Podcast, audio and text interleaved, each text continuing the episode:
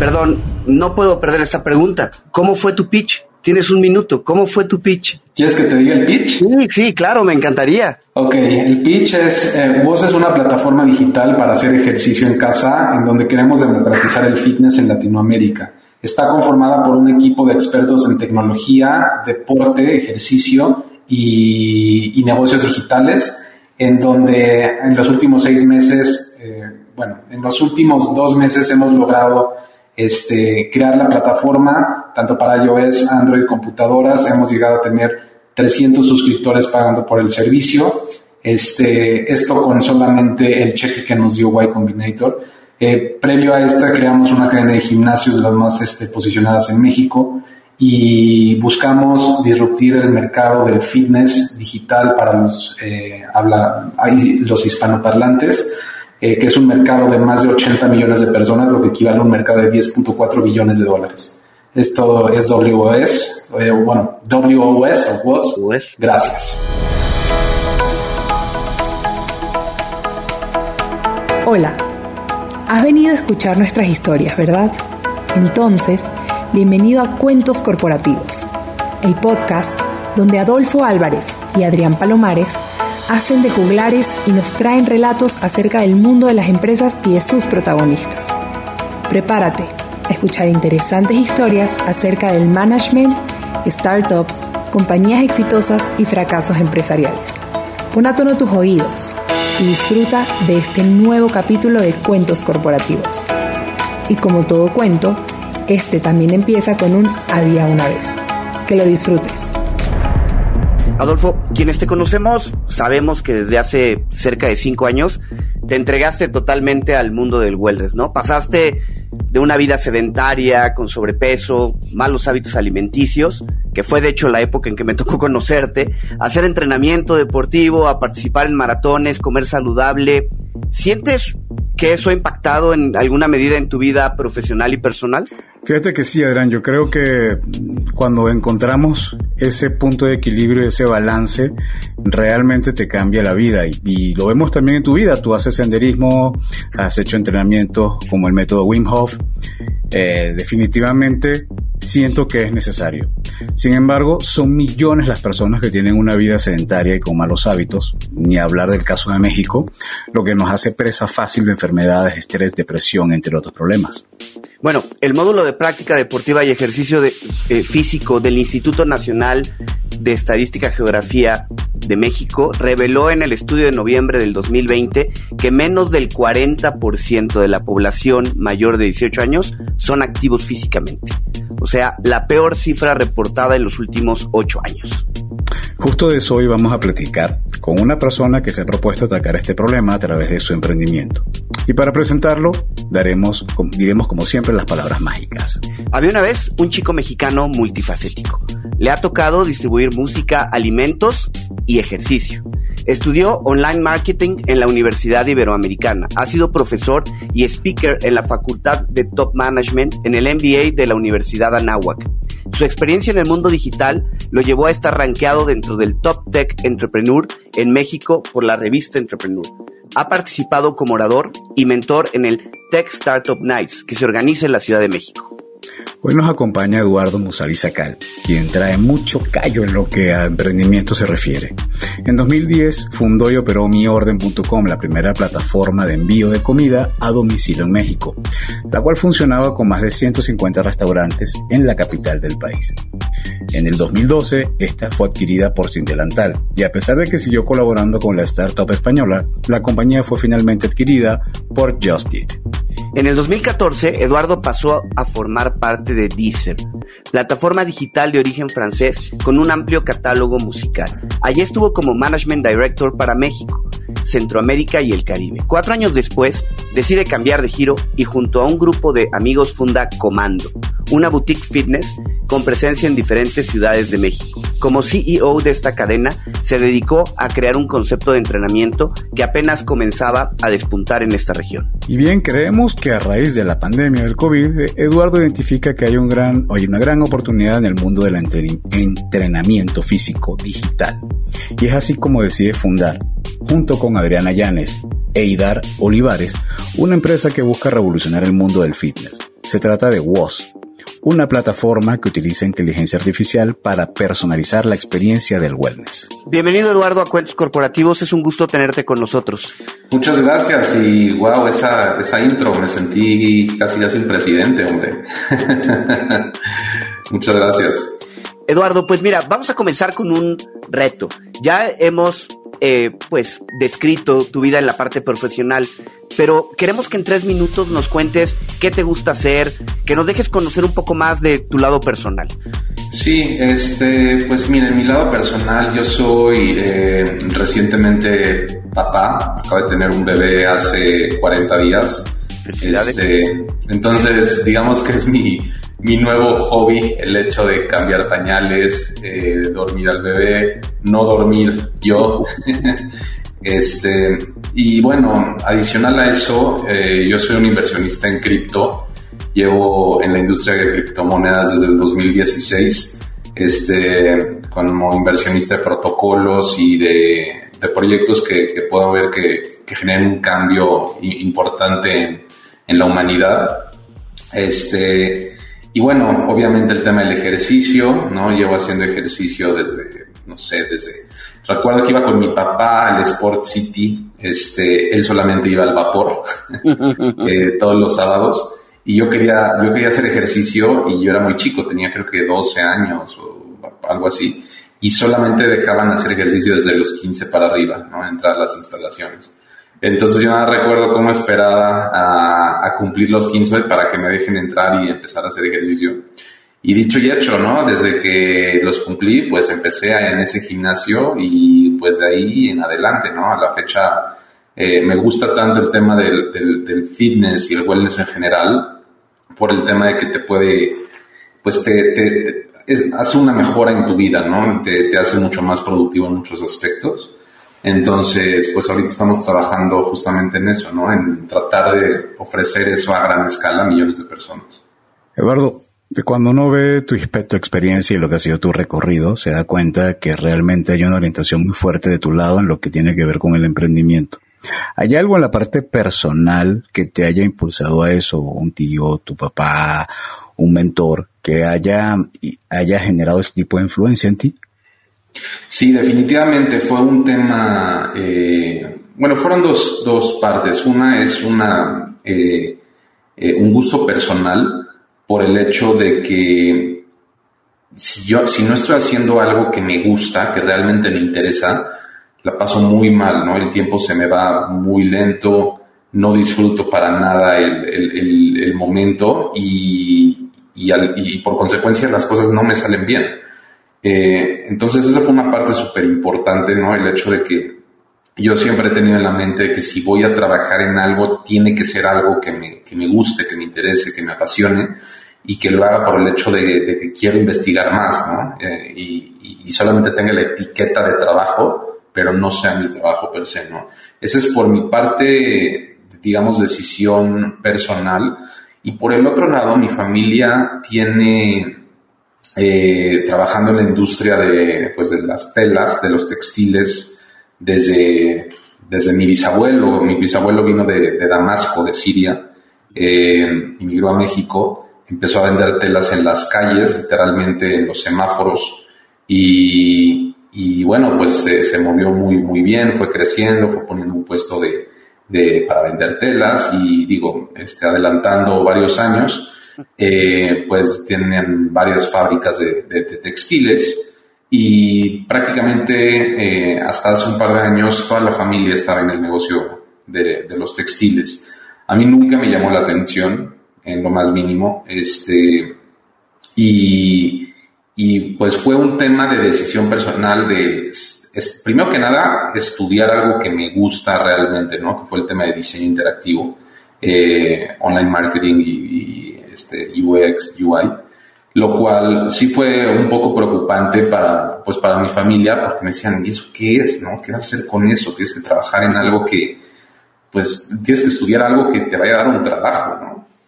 Y, yo en realidad no tenía claro qué iba a hacer con esa carrera, simplemente sabía que me gustaba la tecnología, me gustaba el diseño, eh, y era una carrera, pues, nueva, innovadora, y, bueno, ¿no? Pues dije, pues voy a hacer eso sí o sí, ¿no? Este, y a partir de ahí, eh, en cuanto salí de la universidad, este, pues fui como, yo, yo siempre he sido mucho de aprender de, por, por mí mismo, eh, de investigar. Siento que Google y el Internet tienen todas las respuestas, ¿no? Simplemente buscando y leyendo puedes aprender prácticamente de, todo, ¿no? Y fue justamente así cuando aprendí de, pues, de, de, de, cómo hacer páginas web, digo, más todo lo que me enseñaron en la, en la universidad. Y, y, pues empecé yo solo a hacer mi emprendimiento. Inicialmente le hacía páginas web a, de las típicas páginas web, este, cero dinámicas, ¿no? En donde... Parecían folletos digitales. Correcto, era el home, quiénes somos, contacto, ¿no? Nuestros servicios y contacto. Y listo. Eh, y empecé a hacer estas páginas web a amigos, a familiares, a, a, pues a referidos. Eh, y con ese dinero empecé a fondear el, el negocio de miorden.com. Y el negocio de miorden.com lo empecé, eh, curiosamente, antes de que salga Shark Tank. Había, digamos, el programa original viene de, de Reino Unido, que se llama Dragon's Den. Eh, y justamente ahí había una compañía haciendo eso en, en, en, Reino Unido y dije, wow, esto está increíble, ¿no? Eh, me puse a pensar, dije, no hay nada así en México, hay un potencial enorme. Yo soy, digamos, cliente recurrente de pedir comida a domicilio. Este, me gusta, simplemente me gusta pedir comida de distintos lugares.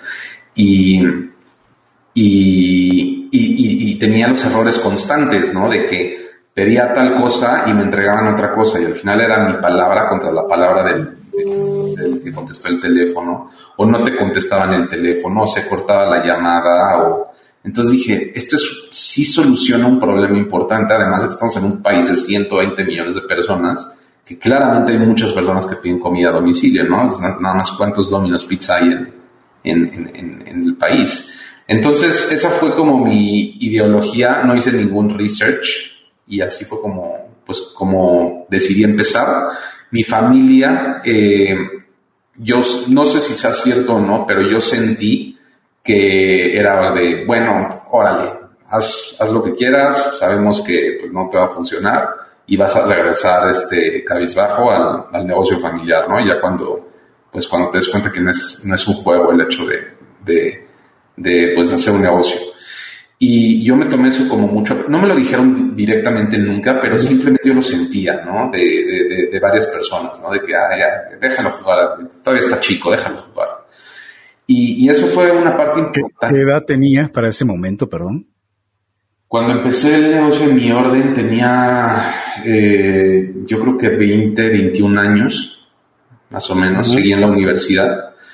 Y y pues eso fue una parte importante, ¿no? El hecho de seguir y seguir, seguir en las altas, en las bajas, este, con muchísima incertidumbre de cómo va a ganar dinero, pero yo simplemente no quería aceptar nunca el hecho de ir a tocar la puerta a llegar al negocio de los textiles, porque es algo que no me, no me llama, no me apasiona en lo más mínimo, ¿no? Y no quería, no quería, pues, verme derrotado de esa forma de ir a sentarme ocho horas en una oficina a vender telas. Okay. Entonces, Oye, Eduardo. Oye, Eduardo, la verdad es que es muy interesante la historia de cómo, de cómo fue surgiendo mi orden, pero ahora vayámonos al otro punto. A ver, yo creo que pocas personas pueden decir que le vendieron un negocio a Sin Delantal. Eh, eh, tuvimos hace poco a Baris, fundador de Sin Delantal, en, en uno de los podcasts, estuvo platicando con nosotros, y la verdad es que también la historia es fantástica. ¿Cómo fue ese proceso de vender mi orden a Sin Delantal? ¿Qué aprendizajes tuviste en ese proceso? Mira, fue un proceso bastante difícil por el hecho de que eh, en todo el proceso fue a través de que entraron unos inversionistas a mi orden, ya cuando llevaba como dos años de operación.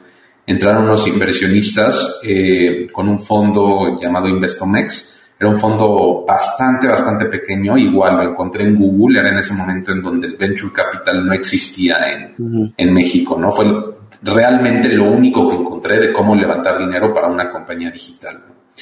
Y, y, yo creo que ellos buscaban deal flow, ¿no? Porque lo mismo, apenas las startups no eran famosas, el ser emprendedor no era, pues no era, no era cool, digamos.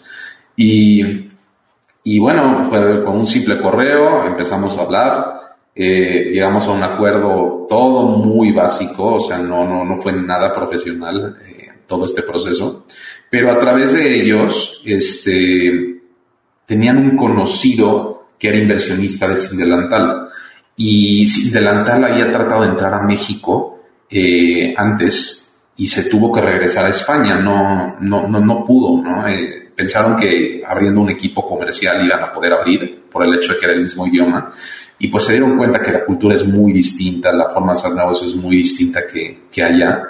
Y bueno, se regresaron a, España eh, sabiendo que pues no, no, era para nada lo que, lo que pensaban de, de, sencillo. Y a través de, estas, de estos conocidos, de un inversionista de mi lado y un inversionista de su lado, fue como empezó a ver este approach. Ellos habían levantado para ese entonces, si no me equivoco, un millón de dólares o dos millones de dólares, algo así, no, no recuerdo bien. Eh, y así empezaron las pláticas. Empezaron las pláticas, este, fue un proceso largo, ¿no? Tomó, bueno, no tan largo, tomó como un mes más o menos, entre uno o dos meses. No, recuerdo bien, fue hace ya más de 10 años. Eh, pero sí recuerdo yo súper nervioso de que la, diferencia de horarios es de 8 horas, ¿no? En, España, ¿no? Y, y, uno de estos inversionistas, este, fue a negociar eh, pues toda la, la, adquisición a España, ¿no? Y una recuerdo que me hablaba a las 4 de la mañana, ¿no?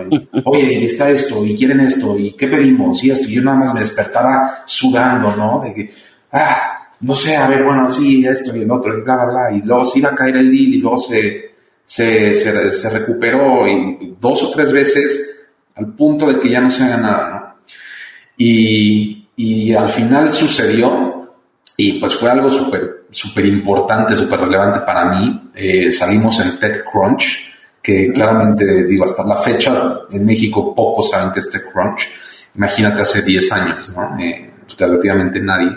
Pero, pero eso hizo ruido eh, en, en, la, burbuja, ¿no? No era una comunidad, era una burbuja de emprendimiento en, México. Hizo ruido porque no era común que hayan adquisiciones de compañías extranjeras a, a startups mexicanas, ¿no? Entonces, yo creo que ese fue un punto muy importante por lo cual, pues todo mi, mi, mi, trayectoria futura se empezó a, pues a florecer, digamos. Y hablando de trayectoria, entonces el puente hacia Deezer, ¿cómo se genera? Una vez que haces este deal, ¿cómo es ese paso con esta plataforma de streaming? Mira, cuando Sin Delantal adquirió a mi orden, eh, no, yo no salí de inmediato, yo me quedé como, como directo, como CEO de México, de, de Sin Delantal, de Sin Delantal México. Eh, estuve operando Sin Delantal como un año, año y medio, más o menos, que hicimos la plataforma. Y mi salida fue justamente cuando Just Eat, que es el líder a nivel mundial en, en esta industria, eh, adquirió Sin Delantal México. Eh, y justamente en ese momento, en ese proceso, yo recibí así de sencillo un, un, mensaje a través de LinkedIn de un este, headhunter que estaba buscando a alguien para la industria de streaming de música. En este entonces no había Spotify, no había Apple Music, no había Deezer, obviamente, no había nada, absolutamente nada. La gente para ese entonces descargaba música de Napster, de LimeWire, ¿no? De estas plataformas ilegales. Eh, y eso era todo, ¿no? Entonces, yo soy un fanático de la música, siempre escucho música, la gente que me conoce sabe que no puedo estar en silencio, ¿no? Estoy, si estoy trabajando, música, si me estoy bañando, música, ejercicio, todo el tiempo música. Entonces fue algo que me apasionó, que dije, órale, está súper interesante, ¿no? Es un negocio de tecnología más música, me llama mucho la atención. Y así fue como empezó todo, a través de un mensaje de un eh, reclutador eh, que me contó un poco de qué se trataba.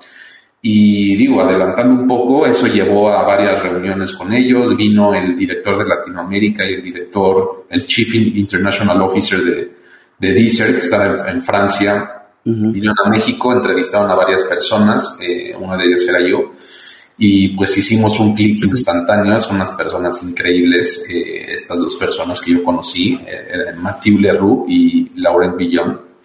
Y, y listo, ¿no? Eh, para ese entonces yo tenía 24 años. Yo tenía 24 años y, me convertí en el, pues, en el managing director de un negocio de tecnología.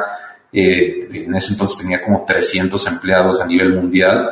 Eh, y, justamente en ese año de crecimiento, la compañía de crecer de Francia y de Reino Unido creció a 182 países, ¿no? Entonces era una, marca importante de tecnología. Oye, Eduardo, y, y de ahí de Deezer, eh, das el brinco a crear, junto con algunos socios, eh, Comando. ¿Cómo nace Comando? Eh, nos cuentan que incluso trajiste gente de Estados Unidos, de Miami, para comenzar todo este gimnasio boutique. ¿Cómo fue eso? Sí, mira, estuve cuatro años en Deezer y al final yo estaba bastante aburrido en Deezer por el hecho de que se convirtió en una compañía muy del mundo corporativo, por el hecho que era muy grande eh, valuada en más de un billón de, dólares, o sea, un unicornio. Este, y había muchos procesos, este, también estábamos en proceso de salir a la bolsa, en, la bolsa de, Francia, y al final se cayó esa, se frenó por completo ese, ese proyecto, ¿no? Entonces hubo mucha incertidumbre, la gente ya no sabía ni para dónde, ¿no? Porque el proceso de salir a la bolsa toma mucho tiempo, es la estrategia del negocio. Y, y de repente la frenas por completo porque fue en ese momento en donde dejó de ser eh, eh, pues como una buena estrategia salir a la bolsa para empresas de tecnología, por ahí del 2000, que fue, no sé, 2015, por ahí. Eh, y, y, bueno, yo como había mucha incertidumbre, entonces dije, ¿sabes qué? Yo ya estoy empezando a extrañar volver a emprender, aquí como que ya no sé ni qué hacer, no, no tengo nada que hacer, no, no, no, no tengo recursos, no, la compañía estaba como que ahí en jaque. Entonces decidí salir de, de Deezer y empecé comando eh, por el hecho de que en un viaje con mi esposa a, Los Ángeles tomamos una clase de, eh, de indoor cycling en un lugar llamado Soul Cycle, que fueron los que realmente crearon el boutique fitness. Eh, y a mí me pareció fascinante ¿no? el hecho de cómo tantas personas entran en un salón tan chiquito, eh, cómo, era como todo muy... Era una experiencia, ¿no? Eh, como ir al cine es una experiencia. Esto era una experiencia que nunca había vivido, ¿no? Y que pocos tenían, o sea, que no era conocido. Y que la historia, perdón que te interrumpo, pero la historia de las, em, de las emprendedoras de Soul Cycle es increíble porque son literalmente dos amigas que les pareció padre sentarse en un estudio y de repente, ¡boom! La gente empieza a tener un engagement enorme con Soul Cycle, ¿no? exacto, porque creaban experiencias, creaban nuevas experiencias y eso le gustaba mucho a la gente. Y, y, eso a mí me encantó, vi la oportunidad en México, vi en México que justamente salió eh, pues una copia de Soul Cycle que era Ciclo, ¿no? que fue el primer boutique fitness en México, eh, y le empezó a ir súper, súper bien pero muy, muy bien. Entonces dije, wow, esto, esto viene para quedarse, ¿no? Y, y luego, eh, digo, eso fue la primera vez que lo noté, ¿no? Nada más se quedó en mi cabeza y, y listo. Todavía estaba trabajando en, en, en Deezer cuando pasó, cuando, cuando tomé la primera clase de Soul Cycle. Y como un año después volví a viajar a, a, a Estados Unidos y en ese entonces fuimos a, a un Barry's Bootcamp, que era igual un boutique fitness, pero pues de entrenamientos de alta intensidad y te bajabas al piso a hacer fuerza y me encantó, me encantó por completo por el hecho de que ahí sí era un entrenamiento que a mí me gustaba, ¿no? Y entonces yo pues dije, pues les voy a hablar, ¿no? Traté de hacer un acercamiento con Barry's Bootcamp, avanzamos, avanzamos bastante, estuvimos en pláticas durante dos meses para traer Barry's Bootcamp a México y al final no prosperó eh, yo ya tenía el local listo, ya tenía todo listo, todo, todo. Estaba prácticamente a, días de firmar el, local, ¿no? Eh, yo estaba muy emocionado, ¿no? Avancé en. Y de repente me dejaron de contestar. Así, de, la noche a la mañana me dejaron de contestar. No supe nada. Entonces dije, pues, ¿saben qué? Yo voy a hacer mi propio proyecto, ¿no? Ya tengo todo. Eh, ya tengo el local, Obviamente hice una investigación súper importante, ¿no? Pues, para, para, todo esto. Y pues empecé a buscar nombres, eh, salió el tema de comando por el hecho de ser como un entrenamiento grupal, un, comando, ¿no? De militar, sabes, este, un entrenamiento rudo. Me gustó la palabra, me gustó cómo suena, sonaba rudo. Empecé a hacer el, logo con una agencia de diseño en Monterrey y, y hice un, un deck, ¿no? Un deck de 10, 12 páginas y pues me empecé a, con Friends and Family, a acercarme, oigan, traigo esta idea, quiero hacer esto, miren cómo está en Estados Unidos, bla, bla, bla. No hay nada en México así. El único que es este ciclo en el tema de, las bicis. Y yo creo que puede ser un boom, ¿no?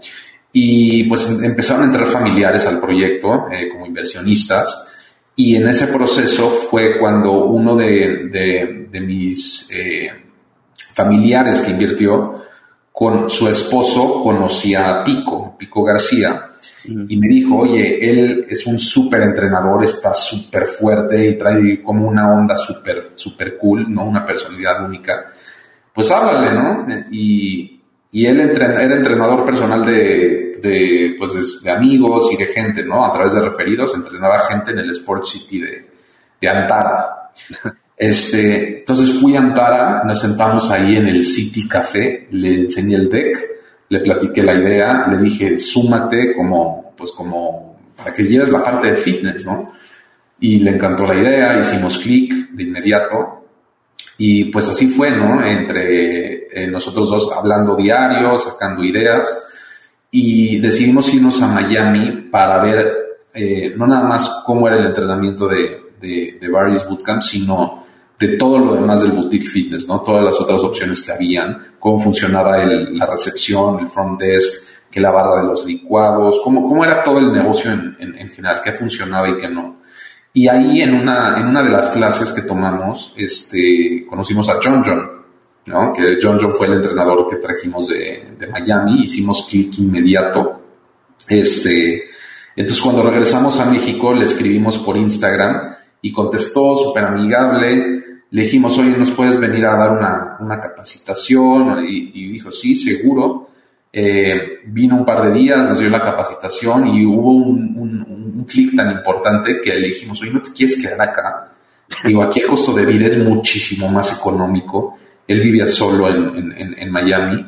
Este, y, fue un, dijo, déjenme lo pienso, ¿no? Porque como que la, la llevamos muy bien. Y te digo, adelantando un par de días, este, creamos el contrato, él aceptó, firmamos de forma digital. Esto fue en finales del 2016 y, y para enero del 2017, la segunda semana de ya del lanzamiento de, de, Comando, lanzamos el 17 de enero del 2017. Para finales de enero, ya John John ya estaba aquí en México, y, y, pues así fue como, como empezó todo, ¿no? Y de la noche a la mañana, pues fue un éxito tremendo porque no existía una experiencia así de entrenamiento. Yo soy muy, muy enfocado en los procesos, en la perfección, entonces el lugar estaba muy bonito, muy limpio, muy lindo. Eh, las personas me decían, oye, ¿qué, franquicia es? ¿De dónde la trajiste? No, pues no es franquicia, es negocio creado, creado acá. Obviamente nos inspiramos en negocios de Estados Unidos, pero, pero es una marca local, ¿no? Y, y, la realidad es que todo internamente era un caos. Yo llevaba la administración, las finanzas, la contabilidad, jurídico, más obviamente toda la operación al 100%, no había, no, no, teníamos gente. Entonces todo internamente era un relajo por completo, pero a nivel externo visual se veía muy, muy profesional, ¿no? así fue como empezó. De hecho, cuando ves el branding de comando, se cuidan todos los detalles, desde los audífonos tienen el logo, las toallas, los mates, etcétera. Y de hecho, ¿cuántas instalaciones hay hoy en México de comando?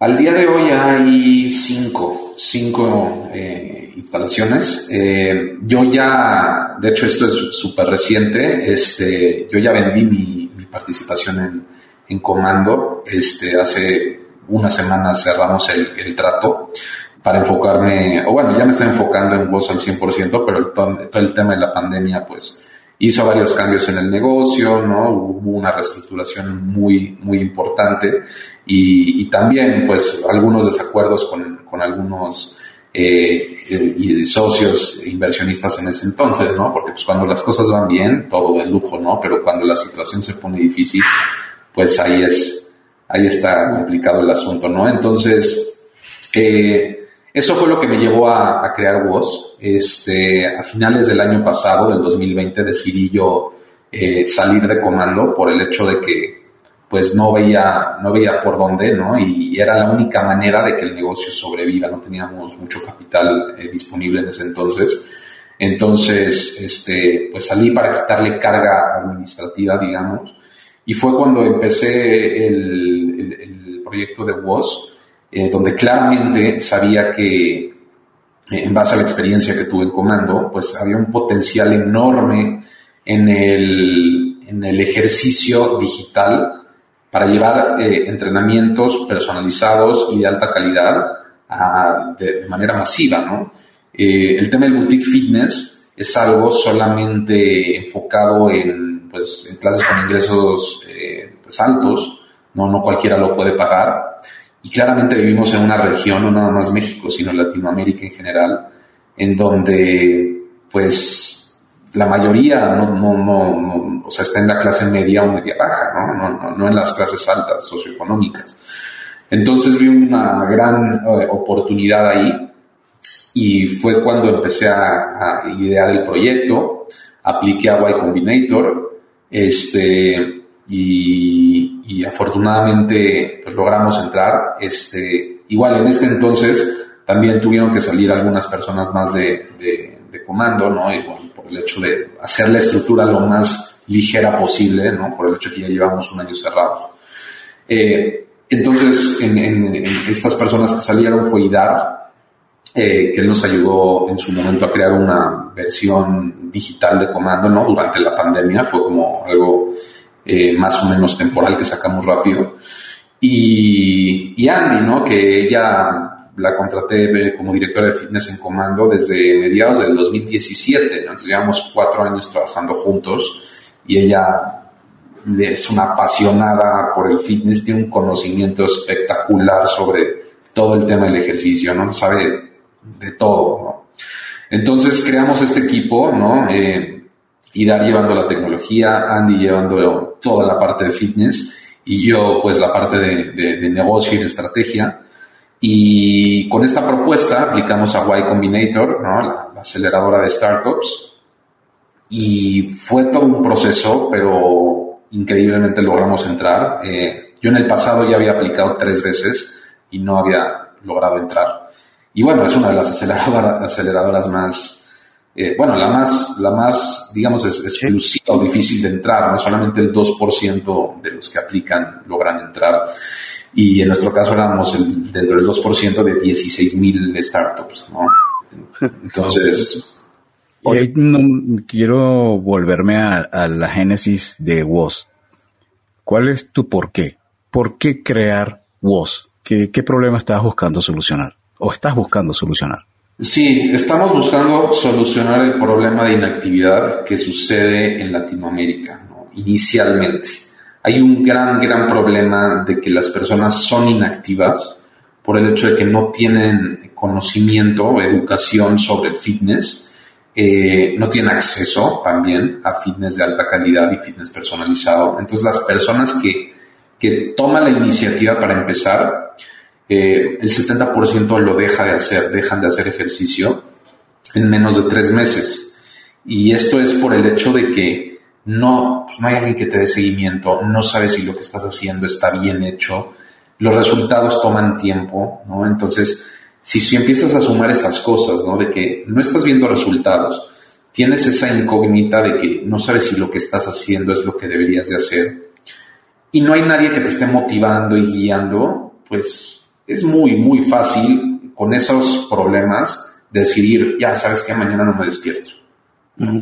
Y justamente estamos solucionando eso a través de una plataforma digital tecnológica, enfocándonos en solucionar exactamente los problemas principales, ¿no? Que es darle acceso a millones de personas sin importar de una ubicación geográfica, eh, que no haya una capacidad limitada. Y esto claramente lo aprendí en, en, comando, ¿no? Nuestros clientes solamente estaban a 3, 4 kilómetros a la redonda de cada gimnasio, cada estudio, y por más que hagas esfuerzos de marketing, llenabas el estudio y, listo, ¿no? Ya no había más.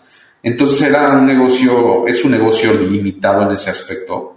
Y justamente la definición de una startup es un negocio con crecimiento exponencial, ¿no? Que no importa la, geografía o la capacidad, puedes crecer y escalar eh, pues sin límites, ¿no? Entonces, digamos que eh, esa fue la, la, premisa, ¿no? Cómo llevarle a las personas que no necesariamente tengan eh, mucho dinero un entrenamiento de alta calidad y personalizado.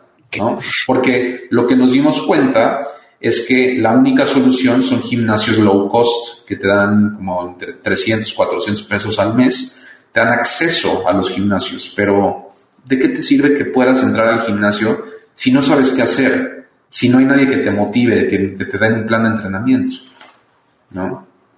Oye, Eduardo, a ver, eh, con la idea de tener un poco más concreto la solución que da WOS. ¿Cómo es la experiencia de un usuario cuando se da de alta en su plataforma? Porque comentas que es un entrenamiento fitness personalizado. ¿Cómo, cómo dan ese toque de personalización?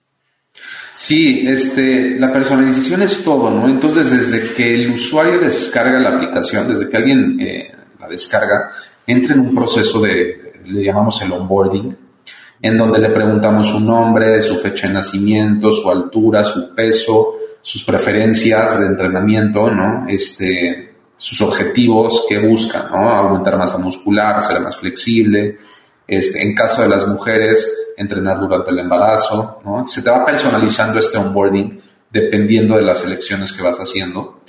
Y, y con esto tenemos como que una idea general eh, importante, ¿no? Desde, desde el minuto uno de que eh, tenemos un usuario activo, y nuestras, nuestra plataforma les empieza a recomendar programas de entrenamiento basados en esos objetivos, considerando su edad, su nivel de entrenamiento, ¿no? para que sea relevante para esta persona.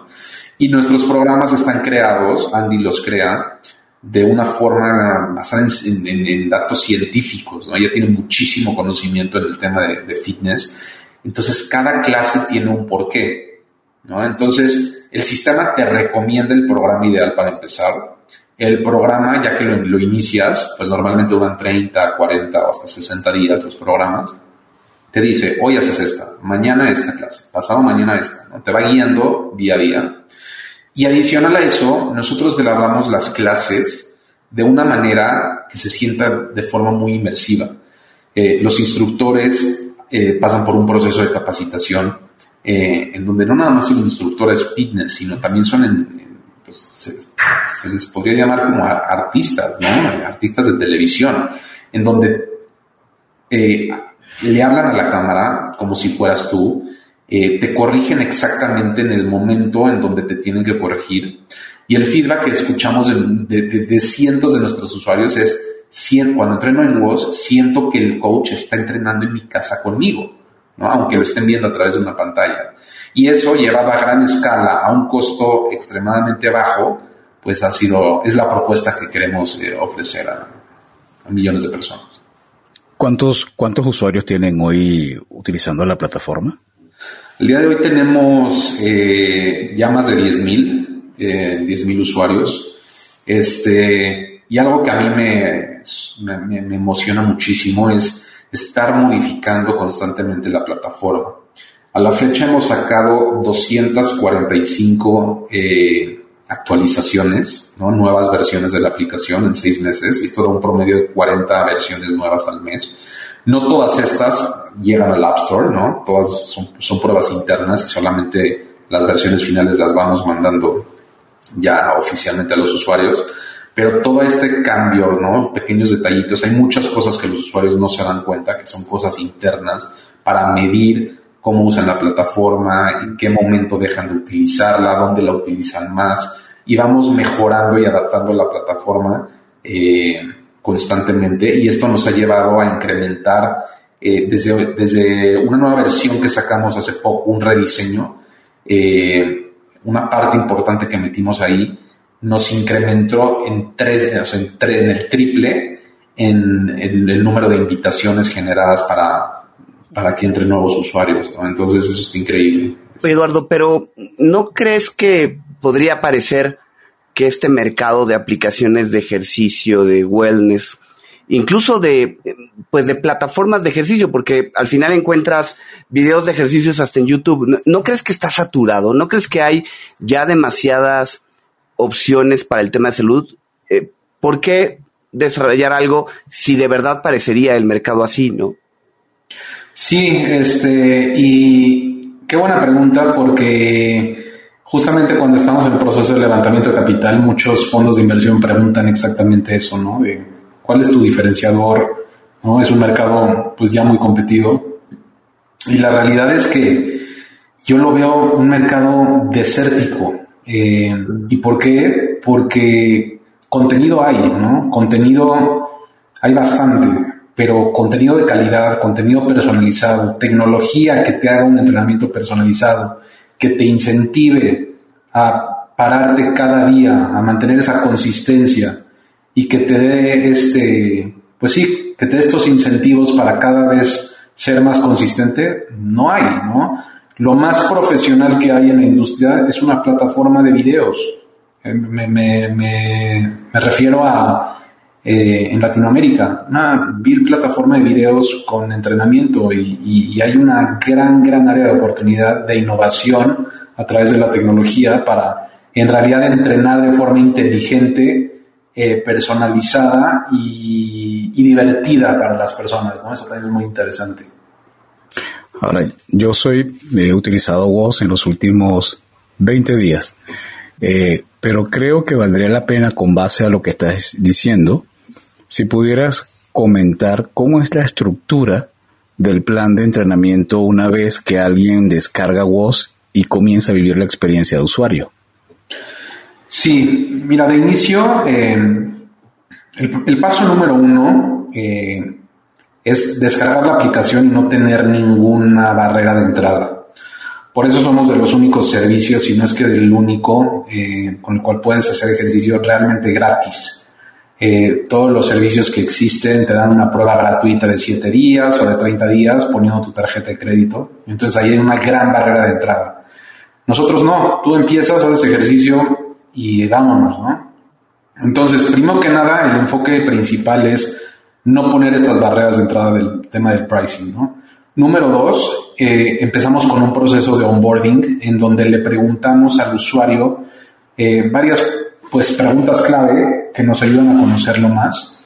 Eh, por ejemplo, temas de su perfil, ¿no? Su género, su edad, su peso, este, su altura, qué tan activo es en su, en su rutina del diario, y me refiero a qué tan activo es en casa, qué tan activo es para ir a trabajar, este, si camina o no, eh, sus preferencias de entrenamiento, sus objetivos, y en base a todo esto, nosotros tenemos como que una muy buena primera impresión para poderle recomendar un programa de entrenamiento eh, en base al nivel que tiene esta persona y en base a los objetivos que, busca. ¿no? Entonces, desde el día uno le estamos ofreciendo un plan completo que es exactamente en base a lo que, a lo que está buscando. Y, y, también me llama la atención los nombres del plan. ¿A quién se le ocurrió que se llamaran Olimpia, Narnia, Esparta? ¿De dónde viene? Eso está muy, muy curioso, muy chistoso, porque Andy, eh, este, ella es muy ruda, ¿no? En el tema del entrenamiento, o sea, te hace sudar la gota gorda en realidad, cuando quiere. Y, y varias personas, este, le, le, decían, híjole, es que me voy a ir a Narnia, ¿no? No, no, no, no sé cómo empezó esto, antes de vos, me refiero en, en las clases en comando y así le decían, puta, me voy a ir a, Narnia, ¿no? Referíanse a Narnia, a Narnia como la película de que este es un mundo imaginario, ¿no? En el más allá, de que decían, me voy a morir y me voy a ir al más allá, ¿no? Y entonces desde ahí empezó todo el tema de Narnia, de vamos a Narnia, y decidimos el primer programa de WOSP, pongamos de Narnia, ¿no? Y luego de ahí vamos a hacer un segundo, pero vamos ahora a enfocarnos en fuerza. Entonces a mí se me ocurrió de, híjole, pues si ya estamos en el tema de películas, pues vamos a poner el nombre de una película eh, enfocada en fuerza, ¿no? Pues la, película de los, de los 300, ¿no? De, Esparta. Y pues así nos fuimos, ¿no? Luego en Olimpia, en Mister Olimpia, ¿no? De todos los, los, los, este, los griegos todos marcados, todos rayados. y así nos, nos arrancamos así. Oye, Eduardo, a ver, eh, recientemente han sido seleccionados por Y Combinator. ¿Por qué crees que los seleccionaron? Y, y platícanos un poco del proceso, de cómo fue el proceso.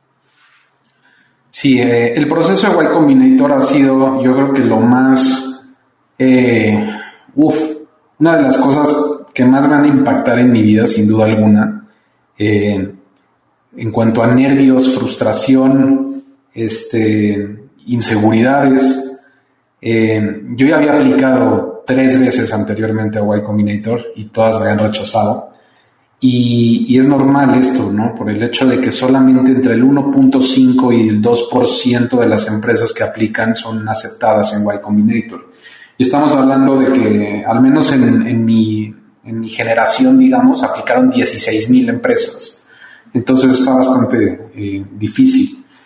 Eh, entonces todo el proceso inicia donde tienes que llenar una solicitud. Esta solicitud la puede llenar quien sea. Te preguntan sobre el equipo, sobre la idea, sobre el problema que estás solucionando, sobre por qué ahora. Eh, preguntas más como personales para que entiendan un poco sobre tu personalidad. Y en base a esto, eh, pues invitan a, una entrevista ya con los partners de, lo, de Y Combinator como al, al, sí, entre el 1 y el 2% de, de las empresas. ¿no? Entonces, digamos que ahí es el, el, el filtro mayor. Fuerte. Y nos invitaron a la entrevista, ¿no? Entonces fue como, wow, yo había aplicado antes, ya como que uno da por hecho, ¿no? Que no va a entrar. Eh, y sabiendo que empresas como Rappi, Airbnb, Dropbox, Coinbase, ¿no? Que es la más grande de, para comprar cripto, sal, salieron de, de de Y Combinator, este, pues sí se siente increíble, ¿no? El hecho de que vas a hablar con los partners de Y Combinator, que son los dioses del emprendedurismo a nivel mundial. Tal cual. Y, y, y, lo interesante es que es una entrevista de 10 minutos. Este, y en 10 minutos tienes que explicarles por completo por qué tu equipo es el correcto, por qué tu idea es una idea que puede solucionar un problema para millones de personas, este, porque es un negocio que puede convertirse en un famoso, famoso unicornio, ¿no? Porque eso es lo que buscan empresas con potencial de, de tener valuaciones de billones de dólares. Y todo en 10 minutos, que se lo presentas a cuatro personas que son los expertos en las startups, es un tema muy intimidante, ¿no? Entonces, claramente es un proceso de, de preparación, cada palabra cuenta, cada segundo cuenta, porque en 10 minutos pues se te pasan volando y luego te interrumpen.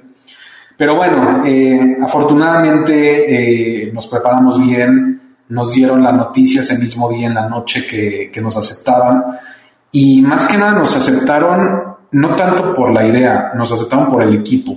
Uh -huh. Ellos, eh, los de Y Combinator, invierten en las personas. Este, hay veces que hasta dicen, tu idea está malísima, malísima, y estoy seguro que no va a funcionar, pero voy a invertir en ti porque sé que tú tienes el potencial de hacer algo. ¿no? Este, y eso ha pasado bastantes ocasiones en, eh, en, YC. Y en nuestro caso, pues teníamos mucha fortaleza en el, la parte de tecnología, mucha fortaleza en la parte de, de pues de deporte, ¿no? De, de, de, de, lo que hacemos, este, a través de Andy, la tecnología a través de IDAR, y a través de mí, pues la experiencia haciendo negocios eh, digitales, en realidad, ¿no? que yo ya bastante tiempo en, en esto. Entonces, vieron eh, lo que Y Combinator le llama una eh, en inglés le llaman unfair advantage, ¿no? Una, una ventaja que no es justa. Uh -huh. Este, que, que, nosotros tenemos ante cualquier otra, otro negocio de internet, de, ejercicio que quiera emprender de forma digital, ¿no? Entonces, eh, por eso entramos, fue un proceso de aceleración de tres meses, dura tres meses el batch de Y Combinator eh, en donde estuvimos hablando con eh, los fundadores de Airbnb, literalmente, un Zoom hablando con Brian Chesky de Airbnb y con, el, con, con, Drew de, Dropbox, con gente que dices, wow, ¿no? O sea, impresionante. Te dicen los errores que cometieron, lo que tienes que hacer, cómo contratar, cómo levantar capital. Todo esto en un proceso de tres meses súper intensivo y culmina en un evento llamado Demo Day, en donde te presentan con más de 2.000 inversionistas y tienes un minuto, un minuto para hacer un pitch, para explicar qué haces, cuál es la atracción que llevas, qué mercado estás atacando, por qué eres el equipo ideal. Y a partir de ahí, pues si lo haces bien, te empiezan a caer inversionistas interesados y, y pues así Oye, perdón, perdón, no puedo perder esta pregunta. ¿Cómo fue tu pitch? Tienes un minuto. ¿Cómo fue tu pitch? ¿Quieres que te diga el pitch? Sí, sí, claro, me encantaría.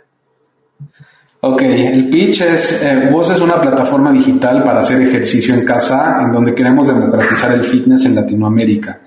Está conformada por un equipo de expertos en tecnología, deporte, ejercicio y, negocios digitales, en donde en los últimos seis meses, eh, bueno, en los últimos dos meses hemos logrado este, crear la plataforma, tanto para iOS, Android, computadoras, hemos llegado a tener 300 suscriptores pagando por el servicio.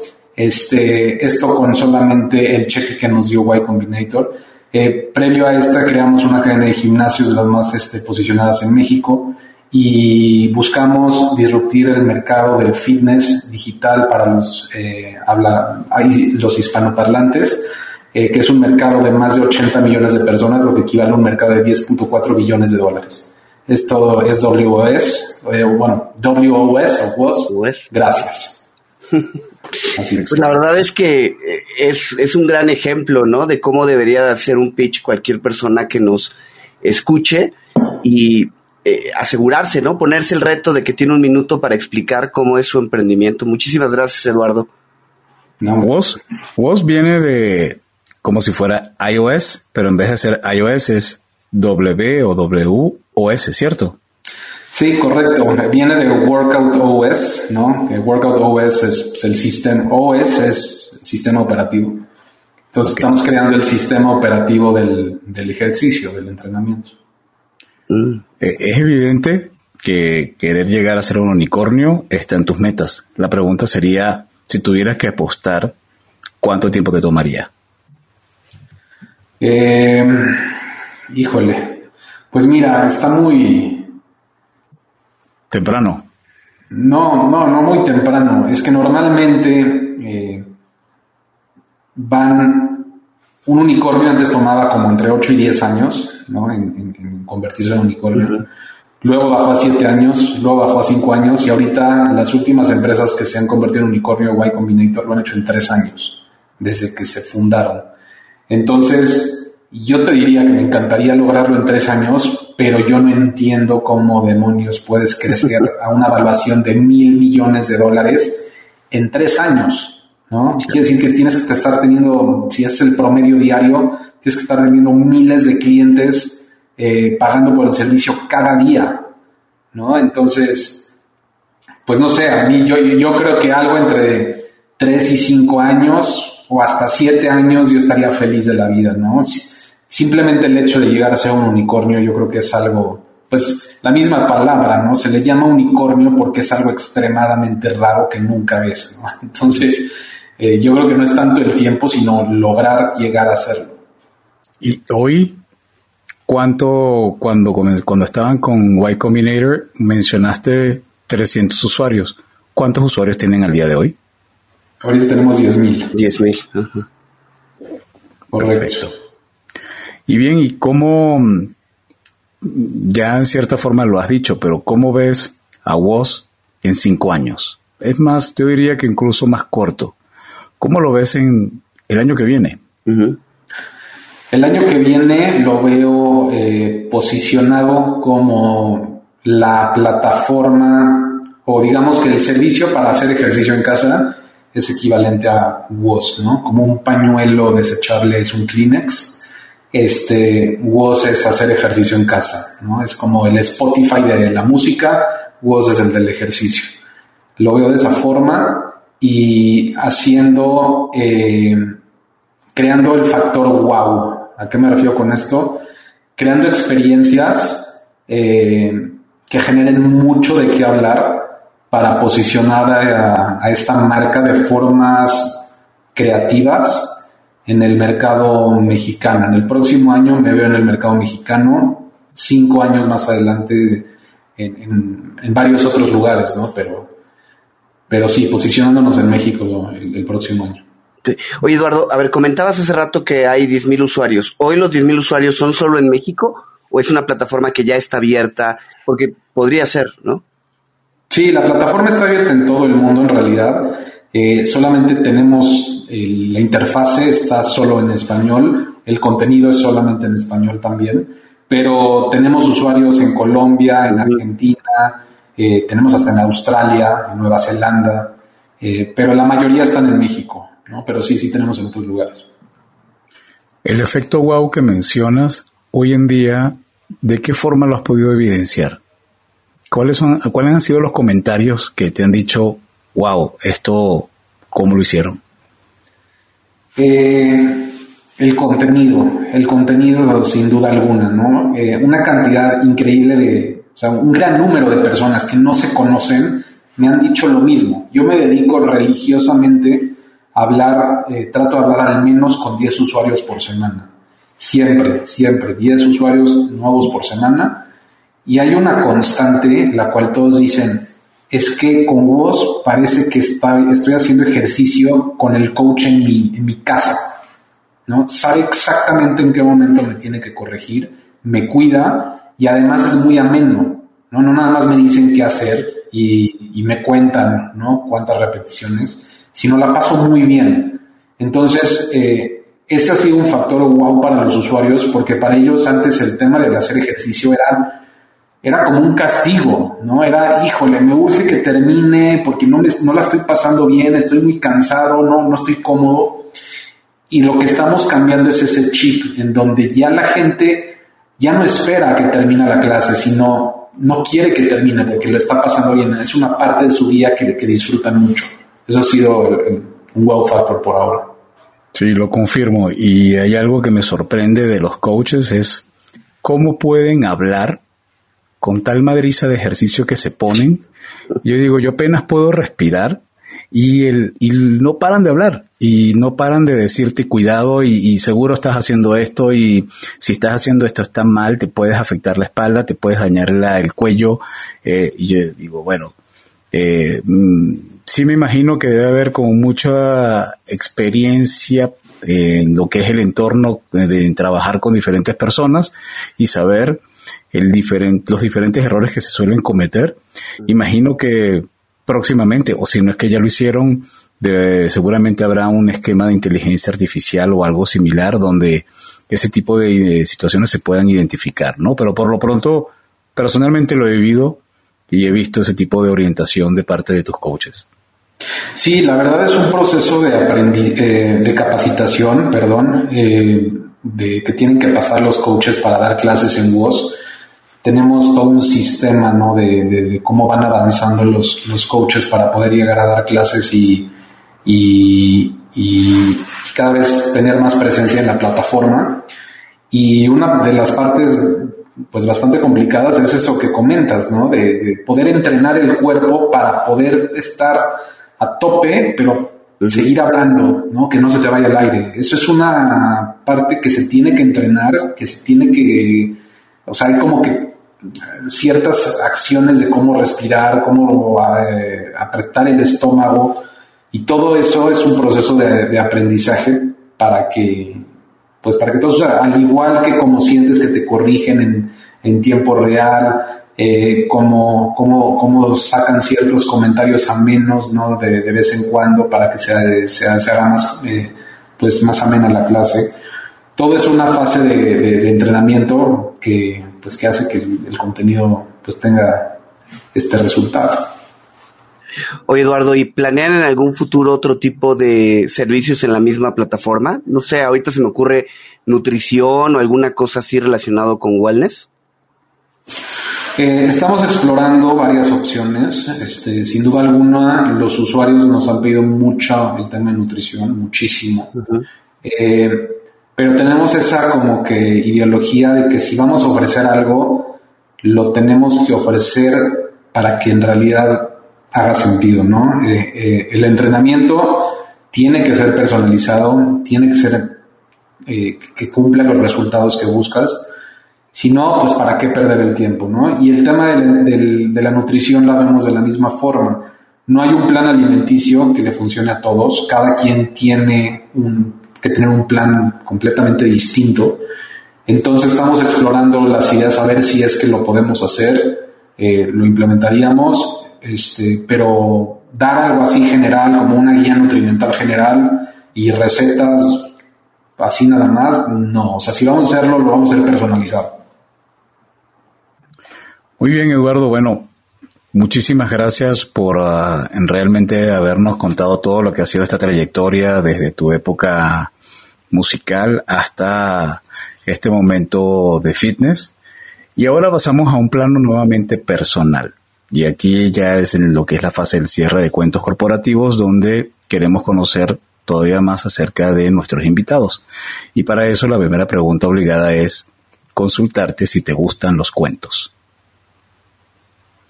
Pues de pequeño me gustaban muchos, sin duda. sí, sí me gustan. Tienes que prepararte entonces a tu hija, ¿no? Hijo, hombre. Hijo, para contarle cuentos. Y de pequeño, ¿recuerdas algún cuento favorito o escritor de cuentos favoritos? Mm, Tenía unos cuentos, es que no sé si son cuentos o eran nada más como gráficos de Teo, no sé si los recuerdan. Teo en la ciudad, Teo en el parque, Teo en la ah. feria. Y, yo tenía toda la colección de los libros de Teo y me dedicaba a ojearlos viendo por dónde estaba Teo en la ciudad. Eh, Eduardo, y en términos de, libros, ¿algún libro que recomiendes a nuestros escuchas? Ya sea puede ser de negocios o puede ser un tema, no sé, de novela, de ficción, de lo que te guste leer. Sí, sí, sí, sin duda alguna. Este, el libro de, en cuestión de negocios, de startups, uno de los que más recomiendo es uno llamado Zero to One, Cero a Uno, de Peter Thiel que es uno de los inversionistas pues, más reconocidos en la industria en Silicon Valley. Eh, ahí aprendes mucho en ese libro. Y uno más de forma personal que a mí me ha, lo he leído como cuatro veces. El título puede sonar como muy comercial o muy cliché, pero se llama eh, Piensa y hazte rico. En inglés es Think and Grow Rich de Napoleon Hill. Y y lo que te enseña este libro es el principio de la autosugestión. Eh, algunos lo llaman pues como la energía del más allá o Dios o lo que sea, pero aquí en realidad aprendes cómo funciona eh, pues el cerebro humano, ¿no? Que si te repites y si te imaginas haciendo ciertas cosas y logrando ciertas cosas, tu inconsciente empieza a hacer ciertos cambios que como es tu inconsciente, no te das cuenta, pero de repente llegas y dices, ¿cómo demonios llegué aquí? Es una obra mágica, es la ley de la atracción. Pero no, es el principio de la autosugestión. Te sugestionas de cierta manera a llegar a esos resultados, siempre y cuando los repitas todos los días, te visualices llegando a ellos, viéndolos. Y eso puede eh, ser en cualquier tipo de cuestiones, ya sea felicidad, unión familiar, salud, eh, eh, cuestión económica, ¿no? Lo que sea. Yo creo que no sé si lo hacen o si trabajan en diálogos para sus coaches, pero sí me he dado cuenta que lo que ellos te invitan a pensar al momento que estás haciendo, que estás entrenando es, te dicen, piensa en tus objetivos, piensa en tus metas, piensa en cómo vas a ir pasando cuando llegas a un resultado, cómo vas a brincar al otro y no te vas a quedar dormido en lo que ya alcanzaste. Y hoy haciendo ejercicio decía, esta cosa se pudiera convertir también en un esquema de sugestión para que a medida que vas haciendo ejercicio, por otro lado, aprendas metodología de, de OKR o de algo por el estilo. Pero la verdad, eh, como que se combinan las dos cosas, pensando en lo que es la sugestión del libro que mencionas. Y, y, en la parte tecnológica, ¿Hay algún gadget o alguna aplicación que suelas usar bien dentro de, de WOS o de manera personal? Algún gadget. Eh, Yo te diría que mi celular, ¿no? Mi teléfono celular, sin duda alguna. ¿Y la aplicación? Eh, ¿Usan Slack o usan...? Ah, ¿en el negocio te refieres? Sí. Este, sí, usamos Slack, usamos Notion, usamos... Somos ultra techis, ¿no? usamos Notion, usamos otra llamada Airtable. Eh, sí, en realidad son esas, esas tres, ¿no? Eh, tratamos de que toda la comunicación en la compañía sea asíncrona, este, trabajamos la gran mayoría de forma remota y, la idea es trabajar de forma síncrona porque el equipo de WOS no va a estar únicamente en Ciudad de México, ¿no? Vamos a tener mm. Eh, equipo en todas partes del mundo y pueden haber unas personas en otras, en otros usos horarios, ¿no? Entonces tenemos que aprender a trabajar desde un inicio en donde no tenga que todo solucionarse con una llamada ¿no? O con un mensaje directo, sino hay cosas que son urgentes y claramente se tienen que solucionar en cierto momento, pero la gran mayoría se pueden hacer de forma síncrona. Entonces tratamos de tener procesos de gestión de tareas y de proyectos para, eh, para este tipo de cosas. Eduardo, eh, dos o tres empresarios latinoamericanos que consideres que estén marcando tendencia y que vale la pena seguir. Sí, uno te diría que Ricardo Weder, o Weder, eh, el fundador de Justo. De hecho, él es inversionista en Voz también. Este, él es una máquina, o sea, yo no entiendo cómo ha logrado lo que ha logrado. Eh, primero con Cabify, con Cabify.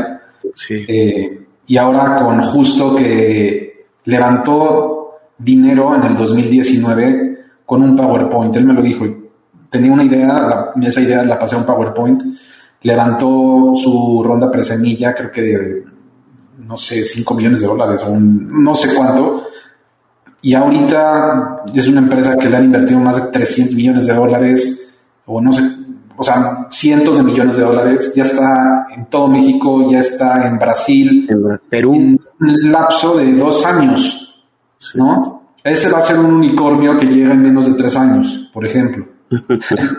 Entonces, él sin duda, él es uno. Otras personas, este, el equipo de Rappi, eh, no los conozco eh, personalmente, pero esa ideología que llevan de corre y rompe todo en el camino, pero corre y no te frenes. Eh, yo creo que eso fue lo que hizo a Rappi explotar en toda Latinoamérica, ¿no? Este, y, recuerdo al inicio cómo hacían activaciones en centros comerciales que te regalaban donas a cambio de descargar la aplicación, ¿no? Este tipo de cuestiones. Y pedía, hacías un pedido y te llegaba en ocho horas, malísimo el servicio, todo, se te calentaba el teléfono, la aplicación no funcionaba. Pero ellos estaban muy enfocados en crecer, crecer, crecer y crecer, ¿no? Y ahora ve lo que son, ¿no? Este, De hecho, creo que ya van a salir a la bolsa en Estados Unidos. Entonces, este, ellos también increíbles. Y, digo, como ellos hay muchos. Eduardo, eh, si alguien quisiera poder conectar con vos, eh, de seguir lo que están haciendo, ¿cuáles son los canales que recomiendas que sigan? ¿Cuáles son los medios de contacto? Los medios de contacto de WOS, digamos que pues el principal es eh, el principal de WOS es Instagram, ¿no? Es de las redes más activas. Eh, tenemos un grupo de, bueno, tenemos página de Facebook también, y dentro de la página de Facebook tenemos un grupo de, de, de, WOS en donde solamente es aceptado, o sea, aceptamos a los usuarios, ¿no? Los que ya han descargado la aplicación y la utilicen. Este, y ahí se ha generado una comunidad muy, muy divertida. Y a través de eso creamos nuestra propia red social en la aplicación de voz. Cada programa de entrenamiento tiene como una especie de grupo de Facebook y estamos poco a poco tratando de migrar a toda esa comunidad, a, la comunidad de, de en la red social de voz. Este, entonces, la más directa sería sin duda esa, ¿no? Ahí puedes preguntarle a los coaches lo que sea, te responden, te responden otros usuarios, eh, y bueno, de forma personal, yo soy yo digamos que, o sea, tengo mi Instagram, eh, bueno, para regresar, el, Instagram de WOS es WOS.app, Facebook es WOS o Workout OS, creo que buscándolo como WOS aparece. Eh, yo en Instagram estoy como Edu is online, Edu en línea, pero no soy muy activo en, Instagram. Eh, estoy en Twitter, igual Edu is online. Eh, ahí soy un poco más activo. Y sí, pues yo creo que nada más por ahí. Eduardo, ¿algún mensaje final que quieras compartir con nuestros escuchas? Este, pues sí, me imagino que varios de sus escuchas son emprendedores o están interesados en emprender. Entonces yo lo que les diría es que nadie tiene las respuestas, nadie sabe por dónde empezar, ningún emprendedor empezó sabiendo todo lo que sabe, ni, ni sabía hacia dónde caminar, eh, hacia dónde dar el próximo paso. Entonces, si se sienten así y por eso no empiezan, ese es el camino incorrecto. La forma de empezar es caminar, aventarse al abismo, cometer errores y solamente así es como uno va a aprender. Este punto número uno, ese, aviéntate al abismo, a ese agujero negro que no sabes qué va a haber adentro, simplemente aviéntate. Y número dos, sé consistente, sé determinado sean determinados. La determinación, eso es un dato muy importante de Y Combinator. Ellos no buscan, ellos no buscan a los que hayan ido a Harvard o a los que hayan hecho X cantidad de compañías. Ellos buscan a gente determinada porque es una, ellos analizan varios puntos de, todas las empresas que han eh, invertido y los fundadores determinados y constantes son los que más éxito tienen. ¿no? Al final las compañías caen, eh, mueren, porque pues los fundadores se dan por vencidos. ¿no? Entonces, no darse por vencidos es la, la, clave que yo les, les daría si están buscando emprender de forma exitosa. Pues Excelente, Eduardo. Muchísimas gracias, Eduardo. Nombre. Perdón. Muchísimas gracias Eduardo por habernos acompañado y a ustedes por habernos escuchado. Si les gustó este episodio, por favor no duden en suscribirse en su plataforma y calificarnos con cinco estrellas. Visiten nuestro sitio www.cuentoscorporativos.com donde encontrarán las ligas a cada una de nuestras redes y podrán suscribirse en nuestro newsletter. También pueden sintonizar cuentos corporativos en Radio Conexión Latam, la radio que conecta a Latinoamérica con el resto del mundo. Ahí podrán escuchar episodios seleccionados todos los jueves a las 7 de la noche, hora de Perú, a través de seno.fm slash Radio Conexión Latam o más fácil, descargando la app en la Play Store. Y como siempre decimos, las empresas, sin importar su origen, razón de ser o tamaño, todas tienen algo en común. Están hechas por humanos. Y mientras más humanos tienen, más historias que contar. Y todo cuento empieza con un había una vez. Nos escuchamos en el próximo episodio. Muchísimas gracias, Eduardo. Muchas gracias por la invitación. Gracias por habernos acompañado en este capítulo de Cuentos Corporativos. Ojalá que esta historia haya sido de tu agrado y sobre todo que te lleves ideas y experiencias que puedas aplicar en tu propio universo empresarial. Esperamos que nos escuches nuevamente y recuerda, todos los cuentos comienzan con un había una vez. Hasta la próxima.